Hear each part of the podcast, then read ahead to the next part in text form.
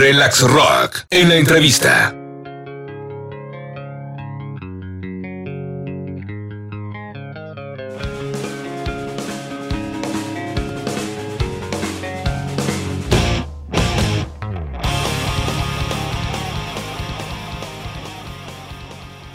Amigos de Turquesa Pop, amigos de Relax Rock, me da mucho gusto recibir en Relax Rock a Erika Alfie Affair. Y es que Allison será una de las bandas protagonistas de la edición número 11 del festival más poderoso y ascendente de México. Bienvenidos hermanos, ¿cómo están? Bienvenidos a Turquesa Pop. Hola Jonathan, ¿qué tal? Hola Jonathan, saludos. Hola Jonathan, muy bien. A toda la gente de Cancún.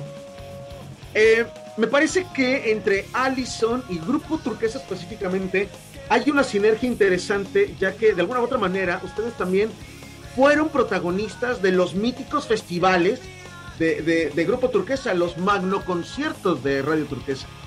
éramos fans de los magno conciertos. Éramos fans porque nos, nos llevaban a tocar a Cancún, que era pues, una plaza bastante alejada. Como que era difícil nosotros como bandas tener, tener shows en Cancún en esa época, digo, estamos hablando de hace unos 15 años, porque pues era una ciudad chica que no tenía tanta afluencia, pero había gente residente que sí iba a los festivales porque se volvían masivos.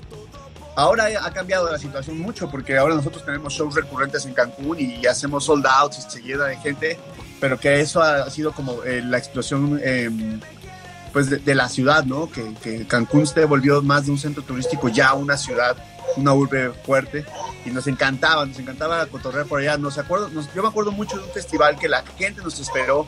Tocamos a la una de la mañana porque todo iba retrasado. Tocamos después de fin de, de división minúscula nos cambiaron el lugar y terminamos una de la mañana y la gente seguía ahí y no se iban y fue como de, ah, fue algo increíble. Yo me acuerdo mucho eso.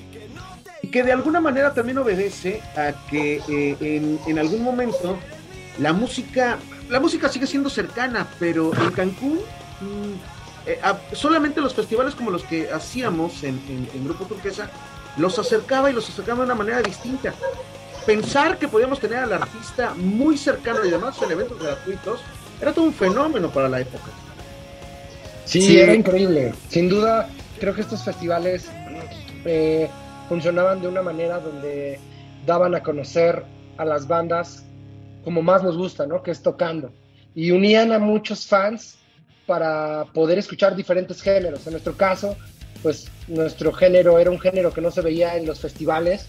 Entonces fue una apertura hacia que el género se, hiciera, pues no sé, como que se masificara y ayudó mucho para que pues pudiéramos llegar a ciudades que no había manera de llegar tocando, ¿no? Que como banda que nos subíamos a una van, no había foros de conciertos en ese tiempo, no había lugares. Entonces, la única manera de poder tener la exposición que necesitábamos era, era por, con la radio. Y, sin duda, Turquesa hizo cosas increíbles para Allison que, que hoy en día estamos gozando también de eso, ¿no? Como dar a conocer, crecer, tener a, personas muy jóvenes eh, escuchando la radio y que pusieran nuestras canciones. Fue algo, fue una locura los festivales de radio. Fíjate que esto me parece tan, tan extraordinario porque habla también del legado que de alguna u otra manera eh, tenemos ya en, Grupo Turquesa, justamente saliendo de, los festivales y en su momento bandas, bandas que emergían, bandas que tenían mucha afluencia o, mucho boom en el centro de la República y que en el sureste no eran tan conocidas, eran conocidas a través de canales como los nuestros. Ahora Allison es una banda que ha pasado por, por transiciones eh, eh, han venido desde el boom de, la novedad, desde la, música de la novedad, desde lo extraño que era escuchar a Allison en su momento, y me refiero extraño con que, cantaban, cómo lo cantaban, no sonaba a nada, como, en, la época, en el 2002, escuchar a Allison era algo eh, sensacional y a la vez extraño y probablemente incomprendido, Eric, y de repente entender que la banda se mantuvo, pasó un proceso, se mantuvo y sigue vigente y esas generaciones que conquistaron en el 2002, hoy tienen por lo menos una o dos generaciones que les dice, oye, mira, estos son Allison. Sí, sí, sí. Estamos en, estamos en un momento muy, muy eh, eh, privilegiado y particular después de, tanto tiempo de seguir juntos, en el que ahora nuestros fans llegan con sus hijos, que sus hijas que se llaman Allison, o aquellos fans, o sea, o están llegando con sus, eh, no sé, los, los, los chavitos que los hermanos les enseñaron Allison cuando tenían 3, 4 años ahora vienen a los shows y nos dicen esto de frente de que, oye, a mí mi, hermano me puso tus rolas y ahorita ya tengo trabajo, ya tengo 18 años y ya puedo pagar un ticket. Y es como de, ¡guau! Qué loco, ¿no? Ese, ese tipo de cosas. Y también eso, eh, qué, loco la fotografía que, que, pusiste ahorita en, mi cabeza.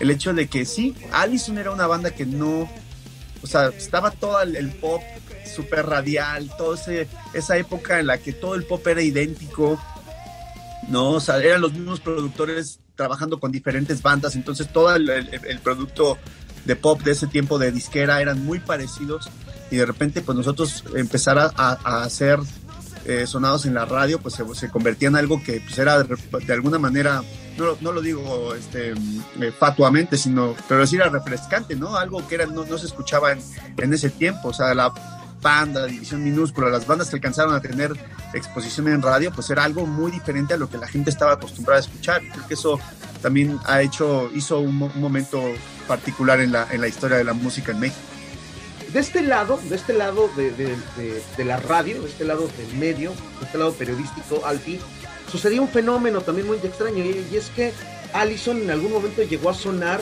de boca en boca. Era, el cuate que los escuchó por azares del destino porque encontró el disco sonando en estas tiendas donde ibas y escuchabas las canciones y le latió, eh, le sonó raro, pero le latió y se lo recomendó y en algún momento llegó así a la radio. El primer, los primeros que se atrevieron a, programar a Alison era por un gusto musical. Oigan, escuchen esta banda que suena chida.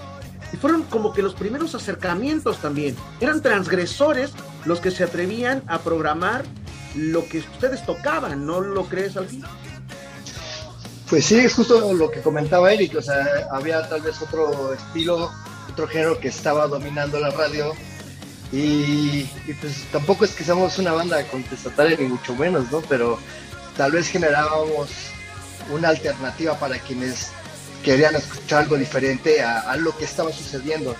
Y de alguna manera, pues nos funcionó, o no funcionó la banda el hecho de que esa gente conectara con nosotros para, para, para tener como el alcance que, nos posicionó en ese momento, ¿no? Entonces, eh, hoy en día creo que eh, lograr tener un alcance es bastante trabajo lo que hay que hacer y hay que saber aprovechar, por ejemplo, las herramientas que existen hoy en día, ¿no? Ahora en la radio, pero también se suman las plataformas digitales, está Spotify, Deezer, todo eso, y es una chamba todavía que hay que hacer en conjunto con la gente que nos quiere apoyar y además la banda como tal tenemos que estar pensando en estrategias y contenido para poder tener como el alcance que, que tal vez se pudo tener en ese, en ese tiempo, ¿no? O más es diferente, simplemente creo. Entonces, este, pues sí, o sea. Qué loco, qué loco, ¿no, Jonathan? Que se, acabó esa época en la que un DJ de, radio decía, les voy a proponer esto. Mm. ya, eh, todo la, con la radio tan estipulada, con los espacios tan recortados para meter aquí un comercial, para meter acá otro, de repente los convenios de la radio se perdió esa magia, ¿no? Del, del hey, les voy a poner esta canción que me acaba de enseñar mi amigo y, y eso hacía como que que sucedieran cosas, ¿no? Eh, es algo muy locuchón. Y que de alguna manera, bueno, hay, hay, otros eh, donde, donde aún hacemos esto buscando eh, que, que, nuestros espacios no suenen a más de lo mismo. Porque lo dices bien, en algún momento Allison formó parte de donde lo que sonaba era más de lo mismo, ¿no? con, cantaba una mujer, cantaba un hombre, cantaban en un dueto, pero era, era, como más de lo mismo. Tú lo dices bien, eran los productores que producían cinco o siete bandas y cuando llegaba alguien a proponer algo distinto, ustedes vivieron una transición curiosa, donde eh, los rechazaron, los aceptaron y se convirtieron en fanáticos. O sea, también Allison vivió una transición. Claro. Sí, pues ha sido muy difícil, bueno, no difícil, pero creo que la persistencia eh, ha podido más con todo lo que nos ha sucedido, aferrarnos eh, y aprovechar todos los recursos que hay, ¿no? Creo que como banda independiente cuando recién empezamos, pues aprovechamos el boca en boca, el ir a los mercados de música, a compartir nuestra música, a tocar en todos los espacios con las con lo que se pudiera y como pudiéramos. A medida que la música empezó a, crecer, tuvimos la oportunidad de que una disquera transnacional nos firmara y bueno, aprovechar esos recursos.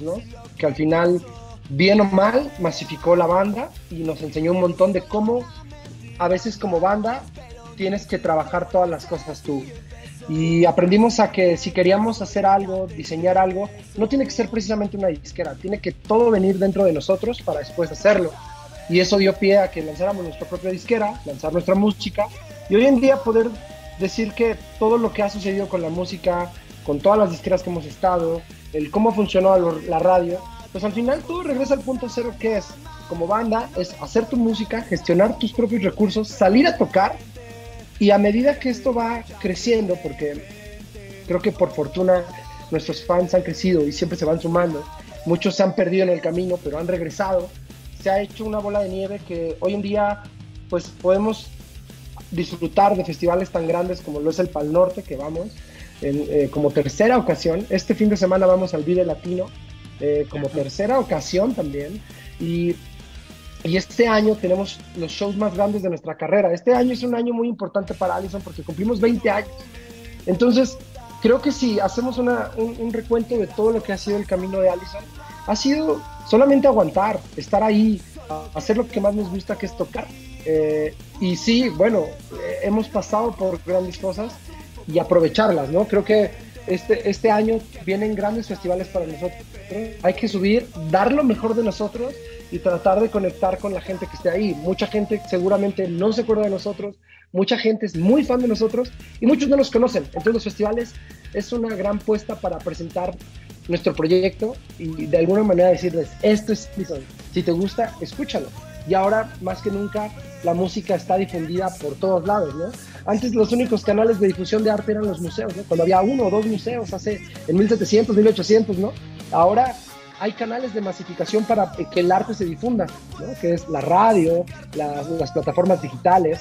Hace 10, 15 años la radio eran los únicos que presentaban los número uno, ¿no? que decían este es el top 100 y vamos a ponerlo y a forma de que se masifique, esta es la intención para que sea un hit, ¿no?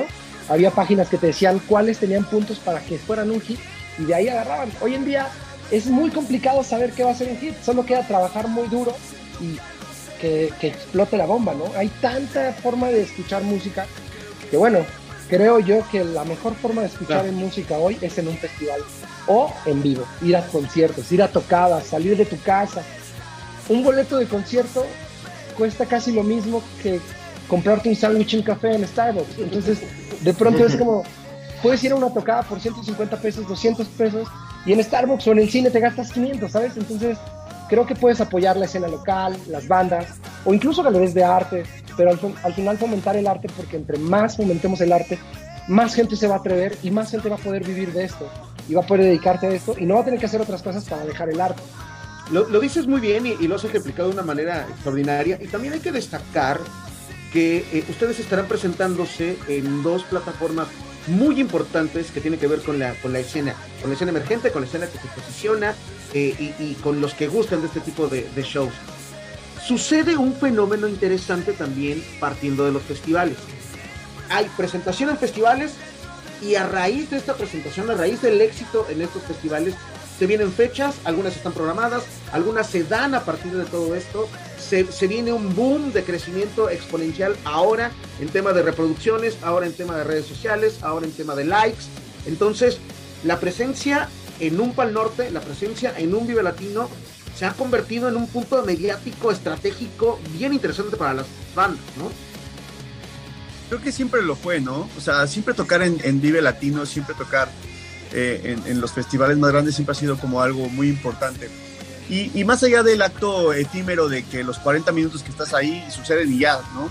Porque eh, el, festival per se genera una ola que, perdura un par de meses de todo este eco que se genera de lo que, de lo que sucedió en el festival. Tenemos el ejemplo perfecto de bandas como DLD, ¿no?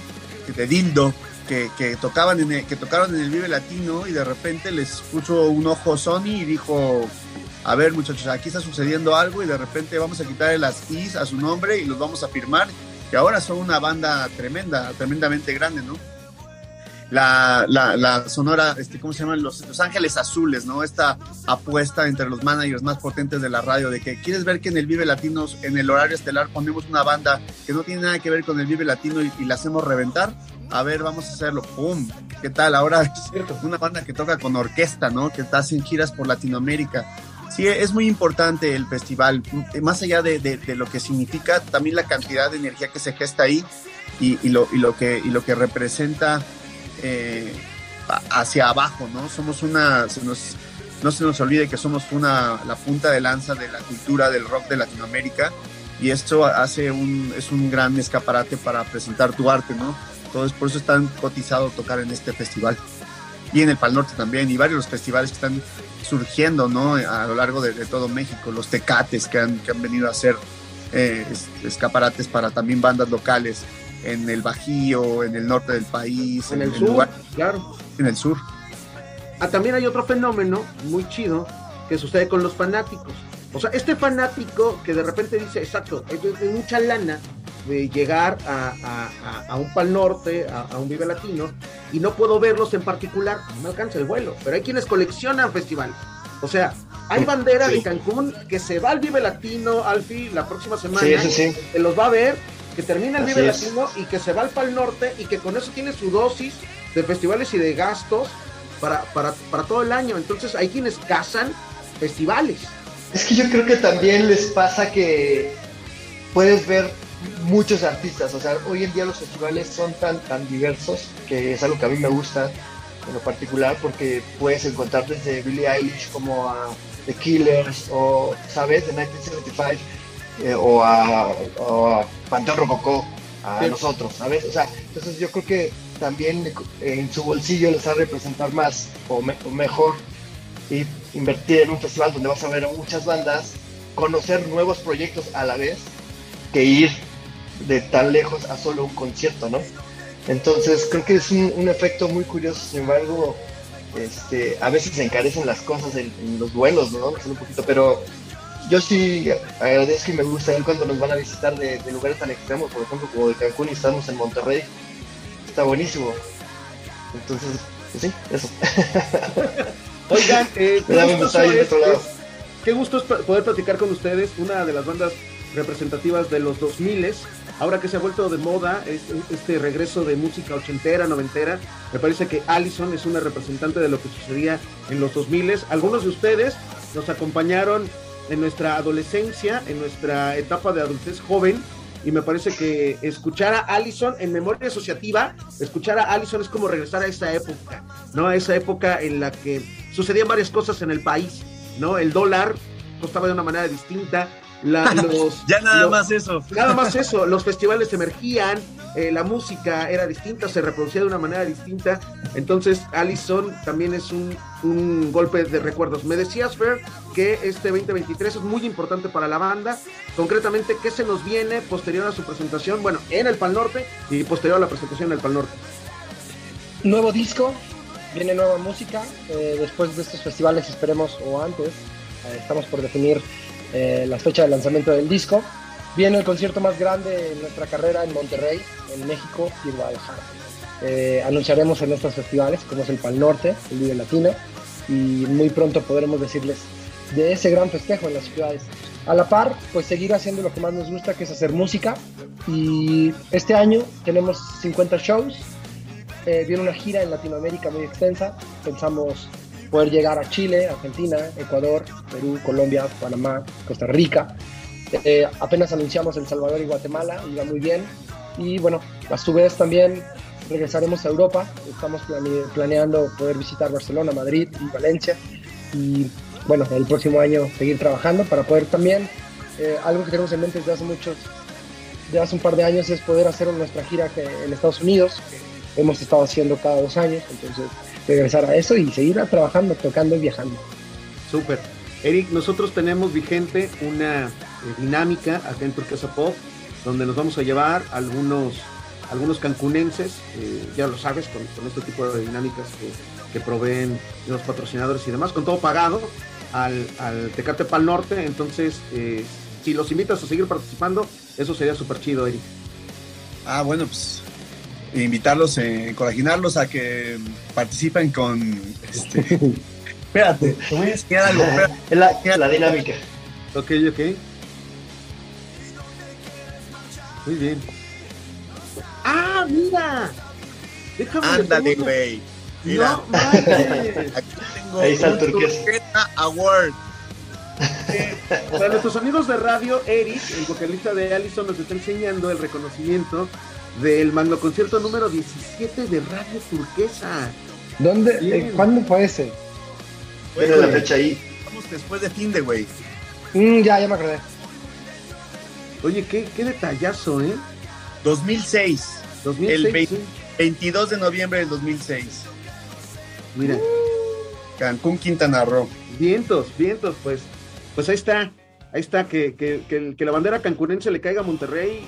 Que le caiga a Monterrey, que participen ahí con Turquesa y pues nos vemos por allá para celebrar estos 20 años en el escenario de Pal Norte. Te mandamos un abrazo grande, Jonathan. Qué chido plática contigo. La verdad, se agradece cuando se platica con alguien que tiene un poco de, que tiene conocimiento. Y este, y, y nada, te mandamos un gran abrazo. Esperemos que Radio Turquesa nos lleve ahora a nosotros, a unos chilangos, a tocar a Cancún. Ah, no, Sí.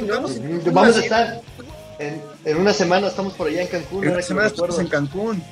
Así De es. hecho, vamos a, a un lugar que se llama el sábado. Mora Mora, el 25 Mora Mora. de marzo.